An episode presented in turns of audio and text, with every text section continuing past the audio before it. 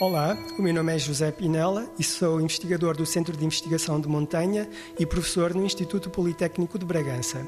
Eh, o projeto Forticel tem como objetivo eh, desenvolver microvegetais e vegetais baby enriquecidos em selênio e iodo, uma vez que estes são micronutrientes essenciais para, para, o, para o consumidor.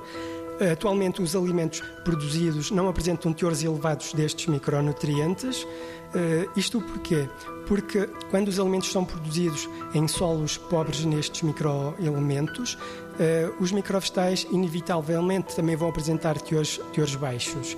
Além disso, estima-se que Uh, com o agravar das, das, alterações climáticas, os solos venham a tornar-se cada vez mais pobres, quer em selênio, quer em, em iodo, e então é necessário arranjar uma estratégia para, para biofortificar as plantas com estes elementos.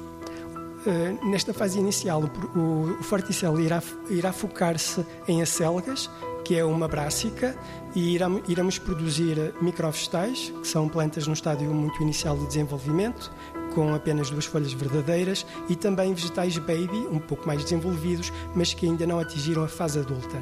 Também para verificar qual é o estado de desenvolvimento da planta uh, mais apropriado para estes estudos de biofortificação. A ideia é que os alimentos sejam consumidos em fresco, isto porque o processamento, como por exemplo o processamento térmico, poderão afetar negativamente uh, os teores de selênio, iodo e também outro, outros elementos uh, nutritivos presentes nestas plantas, e se forem consumida, consumidas em fresco, poderemos ultrapassar todos estes problemas.